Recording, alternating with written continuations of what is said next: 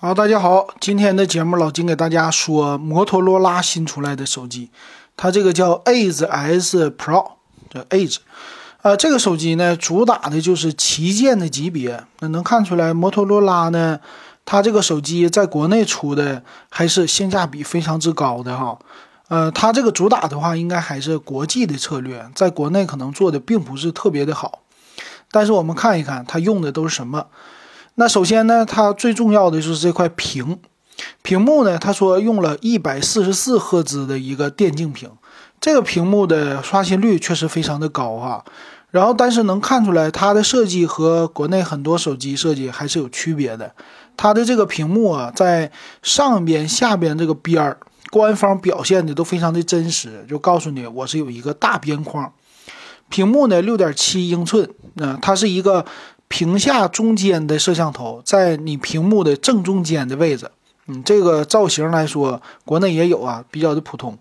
那刷新率非常的高，是它最大的一个特点了。然后再有，它后边呢配了一个潜望式的镜头，这个也是比较少见的啊，三个摄像头并不太多，但是呢都非常大。主摄呢是一亿八千万像，一亿八百万像素的，一点零八亿啊这个像素的。它的那个像素就不用说了，很多手机都配的这种是，呃，一个超感光的镜头，还有一个呢有意思，方块的镜头是潜望式镜头，八百万像素，啊，在旗舰的级别，现在搭载潜望的也非常多，但是它另外一个还配了一百一千六百万像素的一个超广角微距镜头。说这三个镜头加起来都是旗舰级别的，不像别人家为了凑一个什么四摄呀、五摄呀，我给你加两百万像素的摄像头，他家都不加。就这一点有一点那种呃给老外看的小厚道啊，这个有意思。所以它的摄像头挺旗舰的了。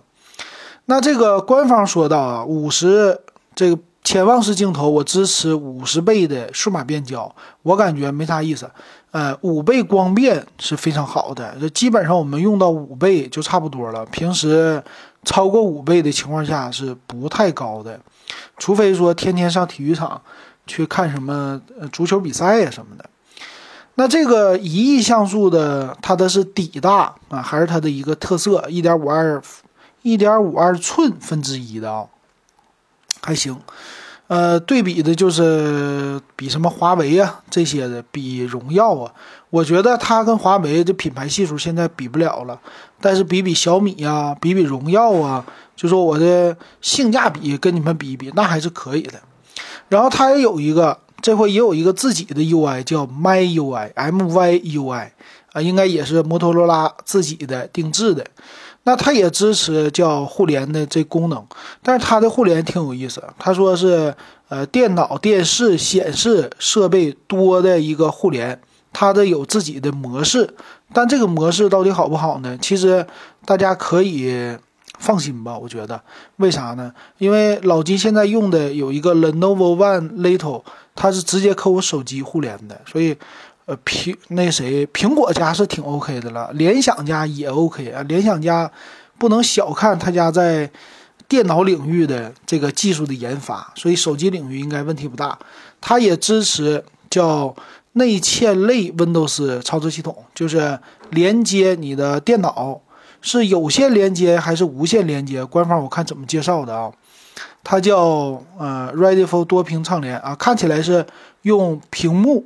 用数据线，数据线连接的，数据线可以连接你的电视或者是显示器，Type C 的数据线，可以连接 Type C 的显示器，然后有一个类似于之前华为家介绍的那个功能，可以有虚拟的类似 Windows，实际是安卓的啊。然后连接电脑呢，有底座。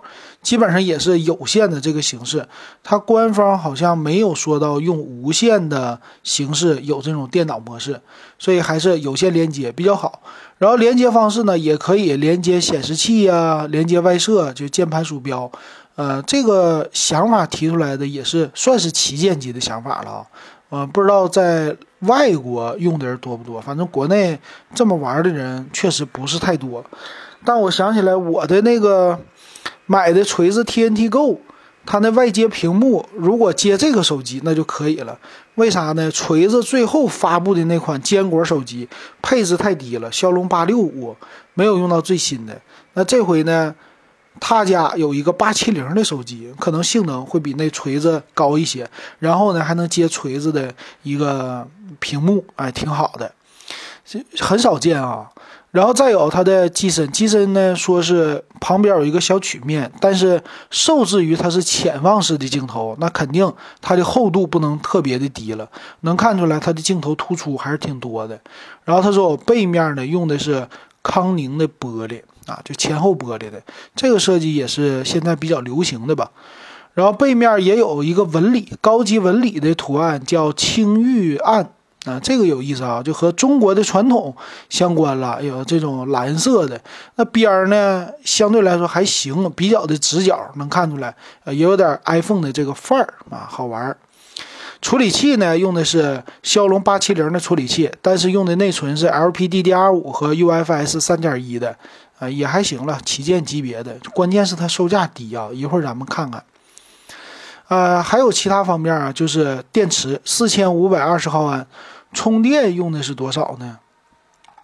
嘿，这官方不说充电啊，有意思。不说充电，那这个应该是不是什么太大的啊？就是六十多瓦就算了吧，三十瓦差不多。还有一个官方定制的 MyUI，呃，它还支持一个叫 Moto 手势，Moto 手势呢。呃，翻转、勿扰、秒开相机都是在你手机用的加速器啊，你来回碰一下或者手机来回翻一下，做一个手势就可以实现一些功能。哎，这个挺好玩的。那我们看它的售价啊，售价这个就是大殊特殊的了。它最低配的售价是六加一二八的版本，两千一百九十九，这就是一个低价。呃，开始抢市场了。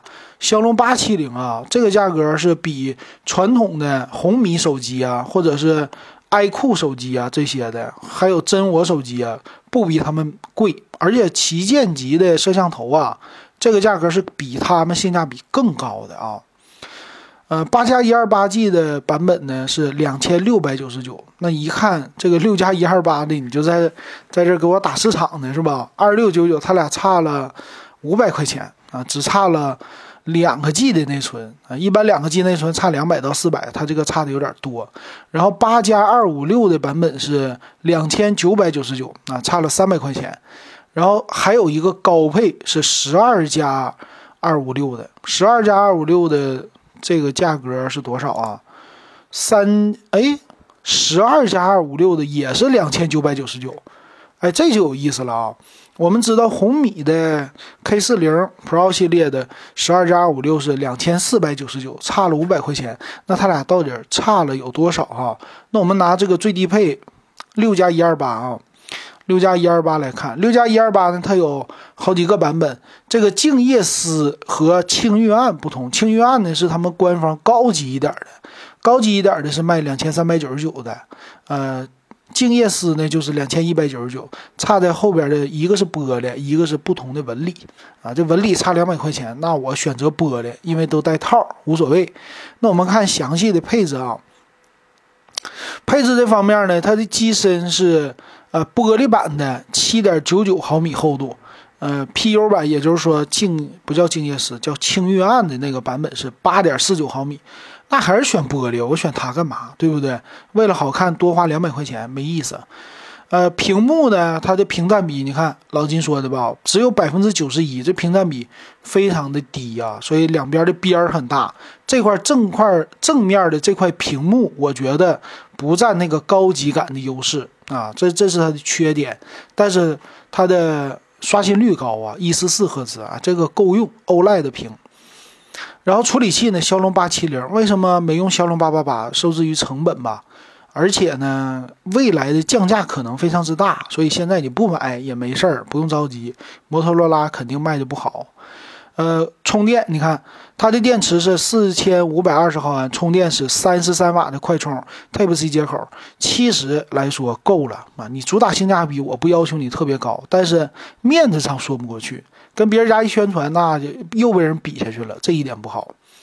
那摄像头前置是一千六百万像素，后置刚才介绍了三个，什么超广角啊、潜望啊和主摄，其实都已经非常高了，这是它的一个很大的特色啊。就这个价位，这个处理器，要是让荣耀卖，不卖你个三千多块钱，将近四千多，那都不是荣耀了，现在。对吧？所以它的性价比还是挺不错的。LPDDR5 也没有说因为六 G 内存我给你用 LPDDR4X 的版本没有啊，就这整个来说都挺均衡的了，水桶的这种的理论，这就已经挺不错了。呃，而且售价呢也是我给你最低配，它的宣传就是拿两千一百九十九说事儿。啊，两千一百九十九的版本呢？你说用骁龙八七零买可不可以？可以，我觉得完全够用，啊，不会卡的，正常用个两年没问题。但你别玩游戏啊，玩大型游戏这个内存有那么一点点吃不消，啊，作为这个性价比。然后八加一二八呢，就是有点贵了。再有一个就是十二加二五六了，你能接受它的？你能接受它的厚度，你就买十二加二五六的版本，两千九百九十九，原价三二九九嘛，还行。如果作为首发，老金只建议买六加一二八和十二加二五六这两个版本，反正一个三千，一个两千二，两千二的性价比是最高。但是遗憾就是它不是八个 G 的内存，别人家都是八 G 的内存。而且呢，大家放心啊，今天我也是看了很多平台，呃，之前有一个 Moto 的叫 Edge S，是吧？那个刚上市的时候一九九九，现在已经跌到最低的时候一千五百九十九，跌了四百块钱，证明他们家降价的可能性非常之大。但是这个手机如果有一天它能够降到一千七，说不定啊，它可能还会优惠个两三百，那很有可能。最低配降到一九九九，如果是八加一二八 G 能降到一九九九的价位，配上这手机，那它就无敌了，怎么卖怎么是啊，那就挺不错了。我觉得啊，八加一二八的版本降到两千一百九十九，降到这个价位，那我说不定我会买一个支持一波哈。虽然联想的长性不长，但是偶尔出来的性价比产品还是挺厉害的。行，那今天咱们就说到这儿，感谢大家的收听还有收看。